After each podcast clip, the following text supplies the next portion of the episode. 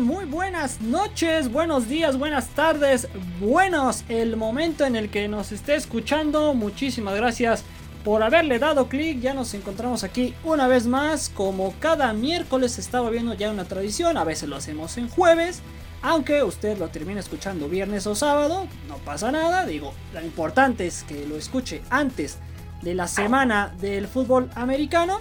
Estamos el señor Oscar Mota, Ricardo Rodríguez y Ángel Estrada, su servidor, para llevarles todo lo relacionado a la semana 3 de la NFL y la previa de la semana 4, porque estamos avanzando ya muy rápido, estamos a nada de cumplir un mes de actividad y no podemos dejar pasar absolutamente nada. Más adelante veremos si se nos integran otros dos compañeros. Ya pasó la temporada del circo, ya veremos qué inventamos, pero por ahora saludo al señor Oscar Mota, ¿cómo está? Muy buenas noches.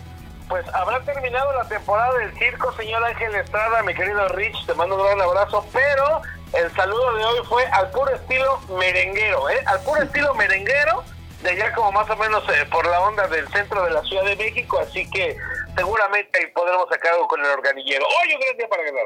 Sí, sí, sí, sin lugar a dudas. Eh, eh, eso da. Lo bueno es que la voz da. Entonces, pues hay que usarla como es debido. Me parece muy bien, señor Mota. Y también saludo a el domador de fieras, como lo nombramos la vez pasada, pero que ahora sé que es profesor, así que un saludo a todos sus alumnos de la Prepa 2, señor Ricardo Rodríguez. ¿Cómo estamos, mi querido Ángel? Mi querido Oscar Mota, quien también, aparte de merenguero, le hace a los camotes, es camotero, ¿verdad?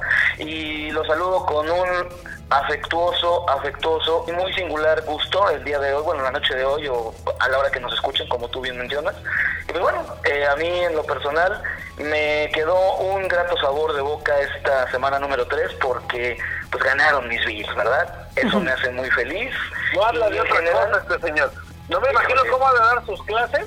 Ha de dar la misma a todos los niveles durante todo el ciclo escolar. El señor Oscar Mota tiene envidia porque nosotros sí le ganamos a los sin nombre, mientras que ellos llevan años sin hacerlo. Qué pena, Avanzando. pero- Avanzando. Le Bueno. pusimos una manita a las águilas de Filadelfia, hasta las alas les quitamos ahí, sin broma. Híjole, además andan ahí maltratando animales. Los voy a demandar y los voy a mandar a Greenpeace. Pero bueno, hablando en serio, espero que este programa sea de su agrado. Y pues bueno, vamos a, a platicar un poco, entrar en materia, como dice el señor Ángel Estrada. Y pues bueno, a darle. Vámonos. Arranquemos antes de que se me desgreyen aquí el señor Mota y el señor Rodríguez. Y pues sí, eh, tal vez uno pensaría que deberíamos de hablar de lo obvio, ¿no? De lo que se está confirmando, de lo que se esperaba, de lo que hasta después de tres semanas estás viendo como aceptable. Pero no sé qué tanto, señor Mota, es aceptable, reitero la palabra, el que tengamos cinco invictos y que entre ellos estén los Raiders, que entre ellos estén los Broncos, que desde que llegaron al Super Bowl 50 no les reportaba una buena temporada, y que a la par estén las Panteras de Carolina, que también estamos hablando desde ese Supertazón, no tienen una gran temporada. ¿Qué le llama la atención de esto? Bueno, si vamos a hablar de lo obvio, ¿por qué no metí, por qué no empezaste diciendo que lo obvio es que los Pittsburgh Steelers son un equipo muy malo? Porque es otro tema, es para otro bloque. Un ganado, dos perdidos, pero hay, eh, yo lo revisaremos un poco más adelante. Sí, Pero hay, hay de récords de un ganado, dos perdidos a récords. O sea, Sí. lo revisaremos más adelante, pero el de los Steelers, y eso me parece muy obvio. Por eso tengo que empezar con eso. Eso es muy obvio, son muy malos. Y tenemos que levantar en ese momento una investigación. La Fiscalía General de la NFL de Sport Bowl nos tendría que investigar cómo, caramba, cómo carajo le hicieron los Steelers para vencer a los Bills en la semana 1. No traen absolutamente nada. Y ojo que para esta semana, esta semana 4 que, que, que ya viene, me cae que los Steelers están pero si a un pie y medio de poderse poner un ganado, tres perdidos. ¿eh? La Ya realidad, ni me diga. Y lo peor del asunto, y lo peor del asunto es que no tiene el mariscal de campo, no es, no es como, como el caso a lo mejor de Chicago, que por ahí puedes estar jugando un poquito entre, bueno, ya se lesionó Dalton y meto a Justin Fields, y a lo mejor Justin Fields pues me sale muy chavo y de repente por ahí puedo jugar con Nick Foles o con los propios eh, San Francisco 49ers, que también están jugando muy bien. Vamos, es, eh, los 49ers es un equipo fuerte, me parece que podrían tener todavía mejor registro y además, ¿no? o sea, tienen esta válvula de seguridad de decir, en algún momento si Jimmy Garoppolo empieza pues a hacer lo que hizo el año pasado, pues podríamos por ahí comprar un poco en Trey Lance. Eso no lo tienen los Pittsburgh Steelers. Sobre específicamente lo que platican de estos. Vamos, vamos, vamos a hacer lo siguiente porque ya vi que tenía mejor preparado el otro tema. Vamos a enfocarnos en esos equipos, precisamente. Yo tengo todo, el tema, señor Estrada. Todo es más, es más, hablemos ahorita como le decía de la MLS y de Columbus no, no, no, Azul, sin bronca. Ah, no necesitamos eso, no necesitamos eso. Pero vamos a meternos en esos equipos, sí, eh, un tema propuesto por Ricardo precisamente que llevan marca de 1 y 2, ¿no? Que están en tercero y cuarto de su división y que empiezas a, no sé si a preocuparte, pero sí a caer en cuenta de que algo, algo está mal, ¿no? Estamos hablando de Seattle, por ejemplo, ¿no? Al fondo de su división. Estamos hablando de los acereros, estamos hablando, ¿no? De eh, Kansas City, por ejemplo, ¿no? Que también tiene mucho que ver cómo iniciaron los otros tres equipos. ¿Y quién les gusta más? Los Patriotas, que digo, es una transición la que están viviendo, pero al final están con 1 y 2. Entonces, ahora sí continúo. Pues, perdón, de que despellejó a mis acereros, ¿qué otro equipo hay ahí? No, vamos a meter la palabra. Primero diré que ahorita anda en las nubes porque sus vaqueros de entre los más malos son los menos malos allá en el este de la Nacional, pero espero que no se confíe demasiado porque ya les han hecho esas. Y segundo punto, quiero decir que es entre los sotaneros, a mí de verdad quien sí me impacta son los jefes de Kansas City. No voy a justificar su inicio, ha sido un, inicio complicado porque se han enfrentado a equipos que dentro de lo que cabe parece que son, si no contendientes, al menos están en crecimiento, ¿verdad?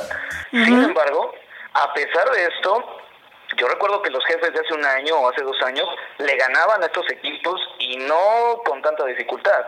Entonces ahí, por ejemplo, me, me llama la atención si la defensiva de los jefes se vio o se ha visto muy golpeada por el afán de armarle una nueva línea, porque le armaron una nueva línea prácticamente a Patrick Mahomes, o incluso porque ya le está pegando al equipo pues la, lana que le están soltando a Mahomes por su contrato millonario. Sería cuestión de, de analizar línea por línea al equipo, pero en lo personal, estar hasta abajo en un grupo, bueno, en una división, mejor dicho, en donde estás con los Chargers, con los Broncos y con los Raiders, después de que fuiste mm, campeón hace dos años y subcampeón el año pasado, pues eso, eso está de, de, voltear a saber. No, lo, de los vaqueros, no, eso, eso ni siquiera debe mencionarse. y por otro lado, este, lo de los Steelers, pues ahí, si no hubiera sido porque el señor Ryan Dable eh, le dio regalo de Navidad anticipado a la afición Steelers, ese partido no lo perdíamos, pero ni modo. Y me parece que también los Steelers ahí pues ya no tienen coreback definitivamente, o sea, es una realidad que Ben Roethlisberger ya debería ser retirado con honores porque pues le ha dado mucho a la franquicia, pero ya que se retire, digo, ya ya no tiene mucho que dar por no decir nada, ¿no? y hablando de y hablando de otros sotaneros, los Patriotas, qué bueno que están en el sótano. Ahí siempre debieron haber estado. De no haber sido porque Drew Bledsoe fue conmocionado hace 20 años. Ese es el lugar que siempre debieron haber ocupado los Patriotas, perdón. Ellos solo tenían a Tom Brady, ahí siempre con el monje armándole más o menos buenos equipos. 20 años de hegemonía, está bien, ya pasó.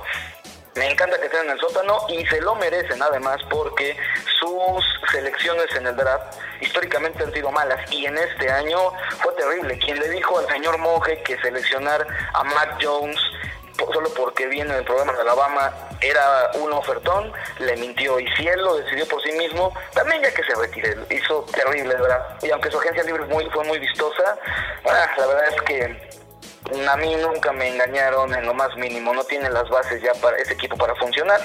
Y pues bueno, por último, contestando un poco la pregunta original que el señor Mota desvió, ya para terminar, eh, me parece que de los que están invictos, a mí, el que más me ha apantallado, por así decirlo, me ha dejado sorprendido, son los Raiders. Porque yo no le creía mucho a los Raiders y al señor Gruden. Y ahorita yo quiero anticipar que sí los veo como un posible caballo negro en la americana. ¿eh? Sí, sí, sí, la verdad es que la mayoría coincidimos con ello. Eh, yo lo decía un poquito de broma eh, que en el podcast pasado y en los picks pasados más bien, casi siempre le fui a los Raiders, pero la neta era por la sensación que era verlos jugar en la Estrella de la Muerte y estar en Las Vegas y bueno, no sé, cuestión de suerte. Y me fallaron, pero ahora ah, ya se juntaron ahí el Chucky, Carr y demás y están provocando precisamente miedo en la conferencia misma. En temas. Me parece que Carr está jugando a un nivel muy similar al de aquel, mm, si no mal recuerdo, fue 2000. 2013, 2014, por ahí, en donde parecía que estaba pues ya entre la élite de los corebacks. Me parece que ahora ahorita está en un muy buen nivel, ¿eh? me gusta cómo está jugando, cómo está lanzando. Totalmente, totalmente. Y bueno, ya que estamos mezclando obviamente preguntas y sé que tengo que, pero es complicado, pues lo de los acereros, ¿no? Creo que estiraron mucho la liga con Ben Rollinsberger la temporada pasada estaba a su tope eh, en ese sentido, en esa alusión que hago a, una liga. Y parece que se ha roto, ¿no? Porque está costándole mucho. También le están pegando las lesiones. Ahora es Schuster, Jimmy Schuster el que se suma. Eh, TJ igual ya lo habíamos mencionado la semana pasada. Vamos, hay cosas dentro y fuera del terreno de juego que le están pegando a los aceleros. Y que probablemente están mostrando la realidad de un equipo que va para 15 años sin ser campeón de la NFL. Y el problema aparte es que sus rivales de división sí están haciendo la chamba. Y aunque Cafés y Bengalíes no han llegado a una final de conferencia, o mucho menos han ganado un super tazón, pues están renovando constantemente, ¿no? Y en esa situación, si lo queremos ver de eh, hazme reír de, pues a cada rato están agarrando drafteados, están siendo de los primeros en agarrar, pues ya conformaron grupos que por algo los tienen ahora 2-1 a los tres equipos de la FC Norte y que serán difíciles de vencer. El problema con Pittsburgh es que increíblemente le ganó a los Bills y cayó contra los que a mi parecer eran los rivales un poco más sencillos, ¿no? Los propios Raiders y los Bengalíes, destacando este último por ser partido divisional. Pero bueno, pues no nos queda más que seguir observando, apoyando y a ver si mejora esto pronto. Y bueno, señor Mota, en cuanto a Patriotas, igual usted considera que ya pasó como esa moda, por así decirlo, por los Patriotas. Ya es como un Barcelona que se fue su estrella y no van a ser los mismos. Se los dejé desde hace rato, no es lo mismo, no es lo mismo que lo mismo. Este récord de un ganado, dos perdidos no es lo mismo cómo está, cómo está funcionando con jefes de Kansas City que la realidad en este último partido se quedó a cosa de nada y más porque verdaderamente el equipo de Los Ángeles Chargers lo está haciendo muy bien. Yo se los dije el, el podcast pasado. A mediano plazo, Justin Herbert va a terminar jugando una final de conferencia. A mediano plazo, dos, tres años probablemente, porque es un equipo que ya encontró el camino. Mencionaban ahorita los Browns. Los Browns es otro equipo que ya encontró el camino. Nick Chubb, correr, correr y correr con Nick Chubb, que además es un fantástico, fantástico corredor. Y obviamente lo que le da eh, Baker Mayfield en el tema liderazgo, en el propio tema mismo como, como, como mariscal de campo, puntería y demás, encontraron ellos el camino y entonces todo esto se conjunta, bueno, para el tema de que Pittsburgh no, no le ha metido absolutamente mano nueva, salvo contadas eh, situaciones, ¿no? Obviamente TJ Watt, y cuando lo, lo, seleccionan hace un par de años, parecía que Najee Harris iba a ser algo interesante este año, pero bueno, vienen las lesiones que son parte del juego al final del día. Sí. Pero bueno, insisto, yo creo que el 1-2 de los jefes de Kansas va a funcionar más como para, como dice la canción, para que se los aventaran ellos, para que Patrick Mahomes se aventara la de... Y la verdad es que no soy tan fuerte como yo pensaba, porque se nota mucho que Patrick Mahomes tanto disfruta el juego, tan buen mariscal de campo es, que sí, en algunas ocasiones parece un tanto sobrado, y parece como que pelucea o como que trata de ningunear a las defensivas rivales, ¿no? Y los Patriotas, señor Oscar, es lo que pregunté. Esto sí, espera, eh, hablan 20 minutos y ah, que con los temas, ¿no? Oilo. chuecas, ¿qué pasa? Eh, número uno, porque además empezaron con el tema obviamente de, de, los invictos y están tocando el tema de los Raiders. Por su culpa. El asunto de los Raiders eh, es algo que, que hay que destacar. Pienso que pueden seguir el camino ascendente.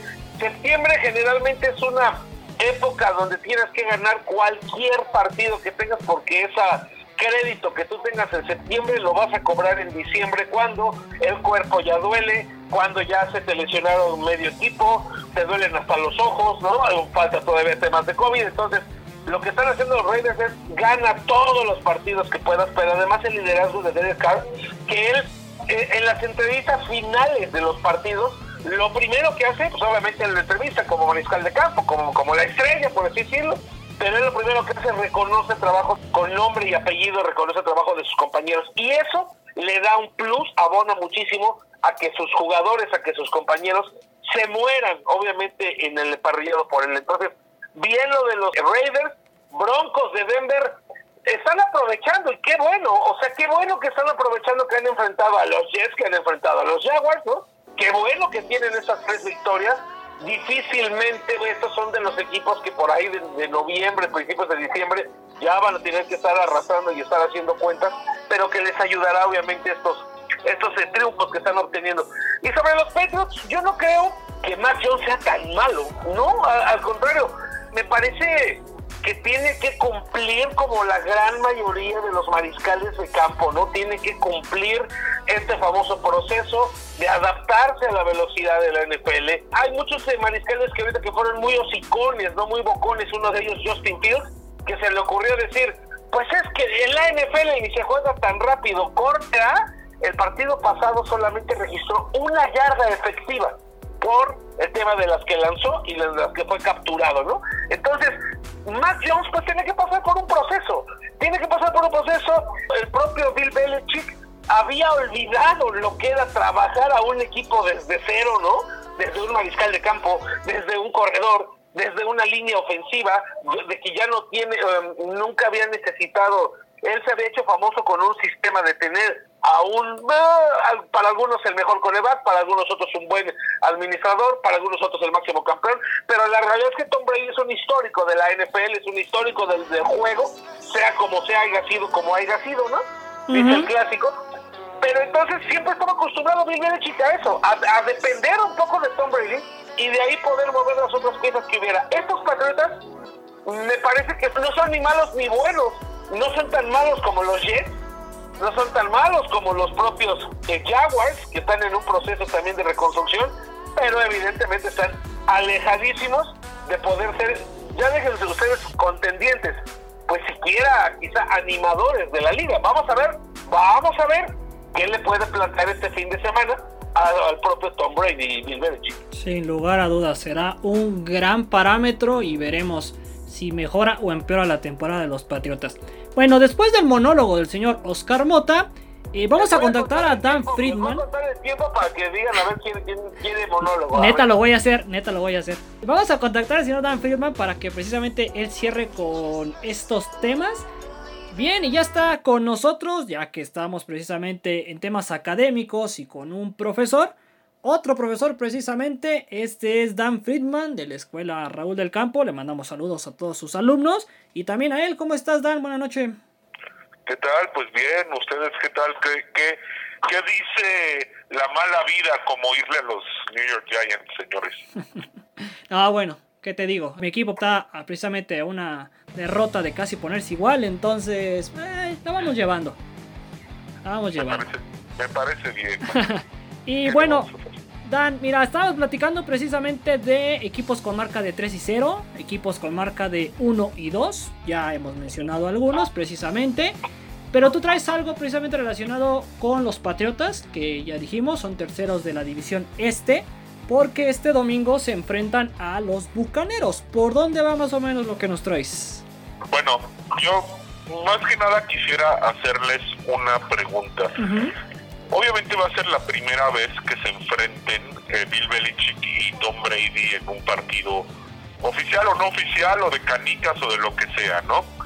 Eh, y para muchos, y eso pues es una opinión válida para algunos, no válida para otros, es eh, el mejor dúo de la historia entre un coach y un coreback en la historia del fútbol americano profesional. Esa es una opinión que yo respeto a quien la piense, pero lo que sí es un hecho es que es una mentira absoluta, y así lo, tengo que decir, es que, es el dúo más ganador en la historia de la NFL. Y más que de la NFL, del fútbol americano profesional. Y todo esto viene a colación de que me parece una injusticia tremenda pensar que el fútbol americano profesional empezó a contar desde 1966, cuando se dio la primera temporada que acabó con un Super Bowl que, que Green Bay le ganó a Kansas City. Espero no estarlos aburriendo, pero el fútbol americano profesional empieza desde 1920, 1919, con, con la creación de la NFL. Y eh, hay un par de coach, entrenador y, y quarterback que tienen más títulos juntos y tienen un mejor porcentaje de victoria juntos. Y la historia tiende a olvidarlos. Se trata de Paul Brown y de Otto Graham. Sí. El coach de, de, Cleveland Browns desde su creación y el primer coreback que tuvo la franquicia. Juntos estuvieron desde 1946 hasta 1955. 10 temporadas. En esas 10 temporadas, señores, ¿a cuántos campeonatos creen que llegaron? Debe sido 10, 12 por ahí. No 12 porque solo jugaron 10 temporadas juntos. En 10 temporadas, 10 campeonatos, de los cuales ganaron 7. Belichick y Brady ganaron 6, no 7. Estos ganaron 7 y su porcentaje de victorias es de punto 810. Nada comparado con lo de Brady y Belichick. Me parece una injusticia tremenda que cuando se habla del coach y el coreback más ganador de todos los tiempos, nadie hable de Otto Graham y nadie hable de Paul Brown. Dan, e-, ese dato que nos traes, a ver, para precisar un poquito y dime si estoy en, en lo cierto. Fue en la época cuando eh, se dan cuenta otros dueños, ¿no? Que no está siendo como que muy justo el tema. Crean la AFL, nacen algunos equipos. Una de tantas AFL que han existido. Exactamente. Y... No fue, AF, no fue AFL, perdón que los corrija. No, es la AAFC. Ah, ok. ¿no? Okay. Eh, eh, esa liga se creó y duró cuatro años, de Ajá. 1946 a 1950. Ajá. Los cuatro años, los cuatro años los ganó Cleveland. Sí. De esa liga, solo tres equipos, eh, después de, de, que se cayó la liga, se pasaron a la NFL, que fueron los Cleveland Browns, uh -huh. fueron los San Francisco 49ers y fueron los Baltimore Colts. Esos uh -huh. tres equipos se pasaron a la, a la NFL. Bueno, Tal vez así que en 48, si no estoy mal, los Browns ganaron la temporada de la AAFC invictos. Entonces han habido otras temporadas invictas, no solo la de los sí. Delfines de Miami. Y lo siguiente que les quiero decir es que me van a decir, sí, pero la AAFC era una liga inferior y les voy a decir por qué no es cierto. En, la semana 1 de la temporada de 1950, cuando los Browns debutan como equipo de la NFL, se enfrentan a los Philadelphia Eagles que habían ganado por la NFL el campeonato de 1949. Todos pensaban que iba a ser una paliza, por lo que muchas veces ha tenido la NFL de arrogancia de decir que eran una liga superior. Jugaron en Filadelfia y el marcador fue 48-0 a favor de Cleveland. Entonces, wow. el mejor equipo de fútbol americano de 1946 a 1955 fue por muchos de los Cleveland Browns. 10 campeonatos en 10 años ganaron 7, de los cuales había buenos equipos como Detroit, como los Rams, que le llegaron a ganar finales. Dos los Rams, no estoy mal, y una Detroit. Uh -huh. Pero wow. imagínense, 9-3 en postemporada en la marca de Otto Graham y Paul Brown juntos. Sí, sí, sí, tienes toda la razón. Y Sí, es una época que se olvida, no sé si por corta, no sé si porque... No, yo no creo que se olviden, pero pues al final de cuentas es propio de, del deporte, no solamente del fútbol americano. Digo, obviamente también hablar de esa historia de la, de, de la NFL y de la AFC, de todas estas ligas, pues obviamente hay que recordar, ¿no? Que los Leones de Detroit también fueron multicampeones en mucho tiempo sí. y que obviamente esos equipos combinados entre Filadelfia y Pittsburgh, o sea, no se puede olvidar nada de eso y al contrario, yo creo que si hay una liga especialista en no olvidar sus orígenes, es la propia NFL. que se ha encargado a lo largo de muchísimos años de poder juntar a todas estas récords, todos estos personajes, ¿no? Se puede hablar ahorita en la actualidad de gente como, como Night Lane, ¿no? Que, que, obviamente la gran mayoría de nosotros, si no es que ya nadie de los que estamos ahorita vivos lo pudimos ver, pero obviamente hay videos, ¿no? Con obviamente leyendas actuales. Entonces, me parece importante rescatarlo, sí, pero yo no me atrevería a decir como que tampoco es que se olvide, porque insisto, creo que si hay alguien, bueno, los Chicago Bears, ¿no? Los Chicago Bears tienen las iniciales de George Halas todavía en su jersey. o sea, y, si, hay que recordar, obviamente, la, la NFL es especialista en recordar sus orígenes. Pero déjame decirte una cosa, o sea, sí, eh, George Salas, ¿no? Con Chicago y también en el trofeo que se le entrega al campeón de la Nacional. Pero, a ver, aquí viene el tema. ¿Por qué la NFL apenas acaba de celebrar su temporada 100 y hace 5 años festejó el Super Bowl 50? Sabiendo que el Super Bowl es la final entre los dos mejores equipos de dos distintas conferencias. Y eso no viene sucediendo desde 1966 o 68. O sea, eso se daba desde 1920 o no dan. O sea, ya existe un campeonato, ya se enfrentaban los equipos. Como, los Green Bay Packers, o sea, si van a contar, pues los Green Bay Packers tienen 250 títulos. Sí, cálmese, cálmese, doctor García, tiene como 14, ¿eh?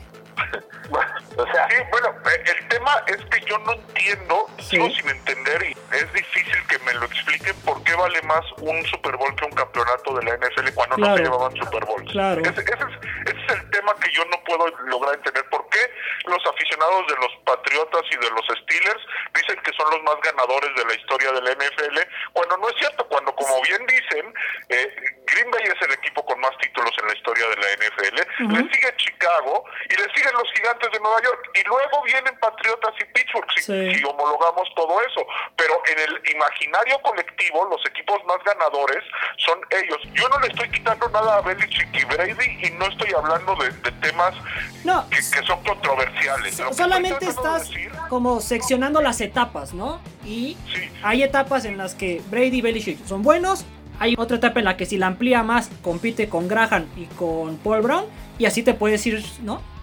Sí, pero, pero cuando viene un debate de quién es el mejor coreback de todos los tiempos, eh, alguien, algunos hablan de Brady, otros hablan de Montana, algunos más, este, digamos, eh, con más memoria, algunos sueltan el nombre de Johnny United, muy pocos, pero algunos. ¿Quién habla de Otto Graham? Díganme, una temporada que no llegó juego por el campeonato. Eh, ¿Alguien hablaba por ahí? ¿Qué nombre decían? Wyatt Tyler también tiene que entrar ahí obviamente en esa discusión. Sammy Bo de los de los antiguos Redskins, que ya es una palabra prohibida en el vocabulario del NFL, pero Sammy Bo es de los 30, es de, anterior, y él fue el líder eh, en yardas terrestres, yardas por pase y yardas por partada de despeje, cuando jugaban más de una posición los jugadores. Pero, pero lo que quiero decir es que sí, estoy de acuerdo con, con lo que se dijo. No es que no se acuerden de la historia, se acuerdan, pero lo valoran como una etapa peor. Y es lo que yo no entiendo por qué yo no estoy tanto de acuerdo con eso y me gustaría, por ejemplo, que, porque eh, si, hay alguien aquí eh, especialista en saber que su equipo era campeón y que no ha podido ser campeón de, un Super Bowl, pues a los de Búfalo, ¿no? campeón, señor Mota, bicampeón. Fíjate, o sea, además de todo. Pero yo, yo creo y tengo una interpretación en lo que dice el señor Friedman que me parece un gran tema. O sea, yo no creo que la propia NFL haga menos eh, o, que haga menos importante esos campeonatos pre-Super Bowl que los famosos Super Bowls. Pero mi explicación, insisto, y esta es mi interpretación que yo daría, es que creo que a partir de la era de Super Bowl, dada por fin esta unión, dada por fin esta, eh, eh, esta famosa AFL que por fin demostró ser una verdadera competencia en cuanto a nivel, en cuanto a niveles televisivos de para la época, en cuanto a arrastre de la gente que compraba boletos para verlos, yo considero, insisto, obviamente no es ninguna verdad absoluta, yo considero que el nivel dificultad, que el nivel dificultad me parece que obviamente los campeones de Super Bowl por eso es más complicado forjar estas dinastías y todo eso. Triste, a, algunos les gustará, a otros no, y con esto concluyo, pero pues la última dinastía fueron esos propios patriotas, ¿no? Los, últimos que lograron conseguir estos títulos. El hecho de que, de que unos Bills de Buffalo hayan sido bicampeones de AFL que no todavía no han logrado ser campeones de Super Bowl, salvo la historia que ya no sabemos de memoria de los cuatro supertazones que llegaron. Pero yo pienso que se tiene que seguir valorando y pienso que a lo mejor por lo mismo que en la época de Super Bowl es un poco más complicado en cuestión de competencia. Hay más equipos y demás. ¿Tú cómo lo ves? Bueno, yo ahí, primero que nada, estoy de acuerdo en que si alguien, o bueno, un grupo ha hecho más importante, por así decirlo, a la época del Supertazón, pues obviamente ha sido tanto la misma liga como los medios. A final de cuentas, la popularidad de la liga ya unificada creció a partir, incluso si nos vamos así en el estricto, no desde el 66, sino desde, el 69, ¿no? Y que fue cuando ya se, se consolidó la fusión. Y luego, por otro lado, evidentemente yo tampoco estoy de acuerdo con el hecho de que a veces se menosprecie la época o las épocas anteriores a la fusión del 69 o al primer Super Bowl del, 66 o los campeonatos que se ganaron en las ligas previas a esto, pero definitivamente es entendible, ¿no? Hasta cierto punto el hecho de que los medios, pues obviamente le hablen a la gente de la era del Super Bowl, porque a final de cuentas, pues el grueso de los aficionados eh, surgen y se vuelve masivo este deporte justo a partir de la del Super Bowl. Eso lo hace entendible sin, repito, sin que yo justifique, y yo mucho menos que nadie lo haría, esto de que se menosprecie, como dice nuestro amigo Dan, esta etapa previa. ¿Por qué? Porque como dice Oscar, mis Bills fueron bicampeones en la vieja Liga Americana, ¿verdad? Y de hecho estuvieron a nada de llegar al primer Super Bowl, porque llegamos a, la, a una tercera final en la Liga Americana y nos la ganaron los jefes que jugaron el primer supertazón contra los Green Bay Packers. Entonces sí, a mí definitivamente me parece que la historia antes del Super Bowl es sumamente importante y es totalmente rescatable. Y de hecho por ahí yo leí el dato, me corregirán ustedes, que después de que se hicieron los acuerdos para la fusión de ambas ligas, uno de los acuerdos precisamente fue el respetar los títulos previos a la era del Super Bowl. Y de hecho, mis Bills, por lo tanto, sí tienen títulos, no de Super Bowl, yo sé, pero hay dos por ahí y eso nos tiene todavía un poco felices a los fans. Y claro, por eso los Green Bay Packers pues deben ser llamados la franquicia más ganadora de la historia. Pero claro, el boom de los Patriotas fue tremendo.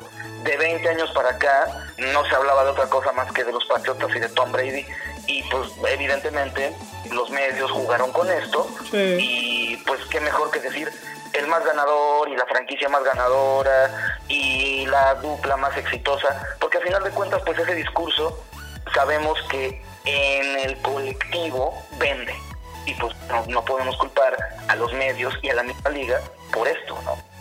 Ángel, Sí, dime. A, ver, nada más una, una precisión histórica de muchas cosas, porque estoy oyendo todo lo que dicen y estoy de acuerdo con todo lo que lo que se externa aquí. Y 100% hoy hay 32 equipos, hoy solo un 32avo de la liga es campeón, ¿no? Y antes había menos equipos, entonces era más fácil ser campeón.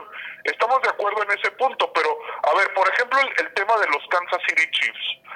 Kansas City fue campeón de la AFC los últimos dos años, ¿correcto? Sí. Eh, el anterior a este fue campeón de la NFL al coronarse en el Super Bowl.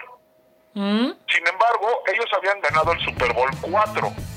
Sí. Este Super Bowl 4 no fue campeonato de la NFL porque la NFL como tal tenía su campeonato en el juego de campeonato de la NFL y los otros tenían su juego de campeonato de la AFL. Entonces, los primeros cuatro Super Bowls no son campeonatos de la NFL, son campeonatos conjuntos entre el campeón de la AFL y de la NFL. Entonces, quitamos esos campeonatos de esos cuatro equipos por, porque entonces no estamos haciendo eh, correctos en el lenguaje. Y la otra cosa que les quiero decir, basado en eso, y perdón que me cambie de deporte, los Celtics no son un equipo ganador. Porque había muchísimos menos equipos en los 50 y en los 60, que fue cuando consiguieron el 80% de sus títulos. Y entonces a Bill Russell se nos olvida que existe, pero no, la NBA sí los contabiliza igual. Y todo el mundo sabe que son Celtics y Lakers los más ganadores.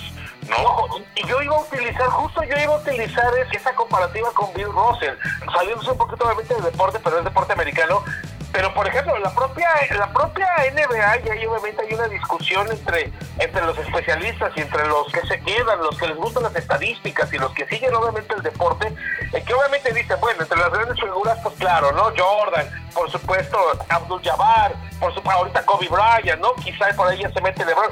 Y esa es la gran bronca, ¿no? Que dicen, bueno, Bill Russell ganó 11 veces el título, ¿no? ¿A qué responde? ¿A qué responde?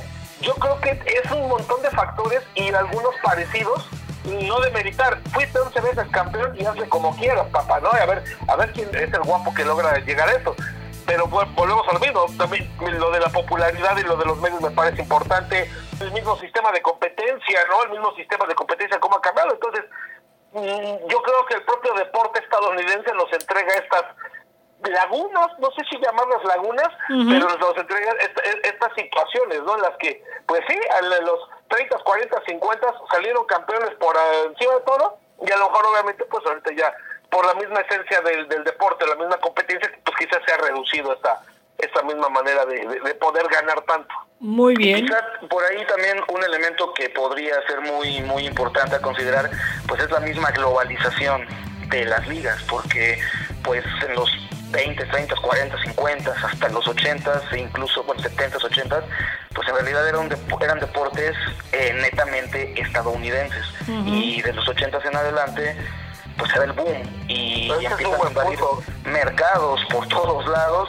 Y a esos nuevos mercados pues lo que les lo que con lo que los bombardeas y les vendes pues es la era del Super Bowl creo que por eso. Total totalmente de acuerdo. Muy bien señores. La verdad un buen tema. Sin querer, Dan Friedman dio su dato y bueno, provocó que, habláramos de todo esto. Muy bien le cayó a este podcast. Estamos ya llegando al tercer cuarto de nuestro episodio del día de hoy. Y bueno, a mí no me gustaría dejarlos ir, porque ya también es momento, creo, de, ir cerrando, con lo que nos vendrá de la semana 4 y lo que nos dejaran los picks el Sport Ball, ¿no? Donde tuvimos un par de invitados. Entonces, si me dan permisito rápido, menciono los partidos que se vendrán a partir del jueves. Tenemos ese duelo entre elegidos como número uno del draft, dirigiendo uno a Bengalíes, otro Jaguares.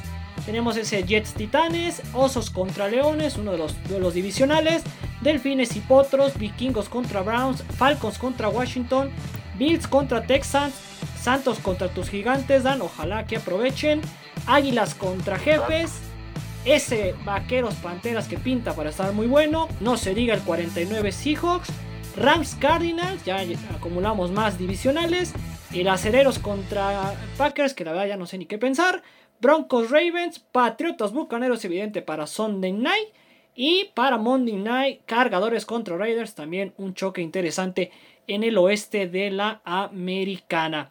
Y bueno, en temas de picks, señores, pues así como lo hemos hecho público otras veces, felicitar al señor Oscar Mota, que ahora sin pañuelos amarillos, sin trampas y sin nada, se puso la cabeza con 12 aciertos y 4 errores, señor Mota. Y todavía eres sinvergüenza de decir trampas. Trampas las que necesitas para ganarme. Pero este, ahí está, eh, interesante, rápido. Eh, pues de estos partidos, ya iniciando, como tú bien dices, el cierre de, de este podcast, de esos partidos me parece que el juegazo tiene que ser sí o sí el de los Rams contra el equipo de Cardinals. Kyler Murray está dentro del top 3 de mariscales de campo con más yardas. El primero ya lo hemos platicado es Derek Carr. Y Matthew Stafford es el número el número 5. Matthew Stafford está aventando luces. Verdaderamente son fuegos artificiales lo que tienen estos Rams con Cooper Cup, que básicamente está jugando a un nivel muy, muy, muy elevado. Pero en general todo el equipo se nota, se nota contento, se notan conectados, se nota obviamente un equipo muy fuerte. Y obviamente con, con Arizona, que está jugando, ya lo hemos analizado también lo de, lo de Kyler Murray y ya realmente ellos llegan como, o sea, si tú ahorita dices, bueno, le pongo mi varo los Rams, pues yo creo que uno mundo, alguien dirá, bueno, ¿y esos Cardinals de qué son? ¿Dónde está Kurt Warner todavía, no? Entonces, me, me, parece que obviamente por ahí creo que va a ser el juego de la semana. También, obviamente, el Dallas Cowboys contra, contra Panteras de Carolina. Va a ser la prueba de fuego para Carolina, para Sam Darnold, para decir, bueno, estamos jugando bien, para decir, pues eh, estoy teniendo juegos de más de 300 yardas, es una prueba importante, se lo sabemos, lo habíamos revisado, el ataque es muy potente de los Dallas Cowboys, otra vez Dak Prescott, tres pasos de rotación, más de 200 yardas, ya llegó 800 en la temporada, pero además, eh, con la manera con la que juega, juega con Dalton Schultz, juega con CD Lamb, juega con Amari Cooper, le tira a Tony Pollard, le tira por supuesto a Ezekiel Elliott, en una de esas le va a terminar mandando pase a Kellen Moore y otro a mí. Entonces, es muy buen juego y además lo importante es la defensiva de Dallas Cabos. Al momento, la de que genera mayores robos con 8. Así que creo que son los partidos importantes. Sin lugar a dudas, tenemos muchísimo y pues sobre todo ese Rams Cardinals que nos va a dejar ya a un equipo con marca de 3 y 1 en esa división oeste. Continúo repasando resultados de los picks y también para ya ir cerrando. Dan Friedman, Arturo, Luis Roberto, uno de nuestros invitados, Íñigo, también Maesterrena, también con 11 aciertos, ahí igualaron en el segundo lugar. En el tercero nos pusimos Ricardo y su servidor con 10 aciertos y 6 errores. Y en el fondo, desafortunadamente, Alex Madrid con 8 y 8, a quien le mandamos un gran saludo. Pues bien, señores, estamos, insisto, llegando ya a 40 minutos de un podcast muy interesante, donde nos metimos con la historia, repasamos obviamente semana 3 y revisamos otras tantas estadísticas, así que pues los empiezo a despedir, no quisiera que terminase así, pero tenemos que guardarnos algo, porque vamos en la semana 4 apenas. Así que, señor Ricardo Rodríguez, ¿algo más que agregar? Pues yo, antes de despedirme, quisiera mencionar que me parece que el partido de los 49 contra los Seahawks va a ser sumamente interesante, está como para verlo. Y también por ahí me llama, al igual que a Oscar, me llama mucho la atención ese Cowboys Panthers, eh, porque bueno, pues no está McCaffrey. Entonces vamos a ver de qué está hecha esta ofensiva de las Panteras sin su corredor estelar. Y pues bueno, yo creo que los Cowboys van a tener la oportunidad de seguir soñando una semana más. Me parece que, que por ahí van a ganar.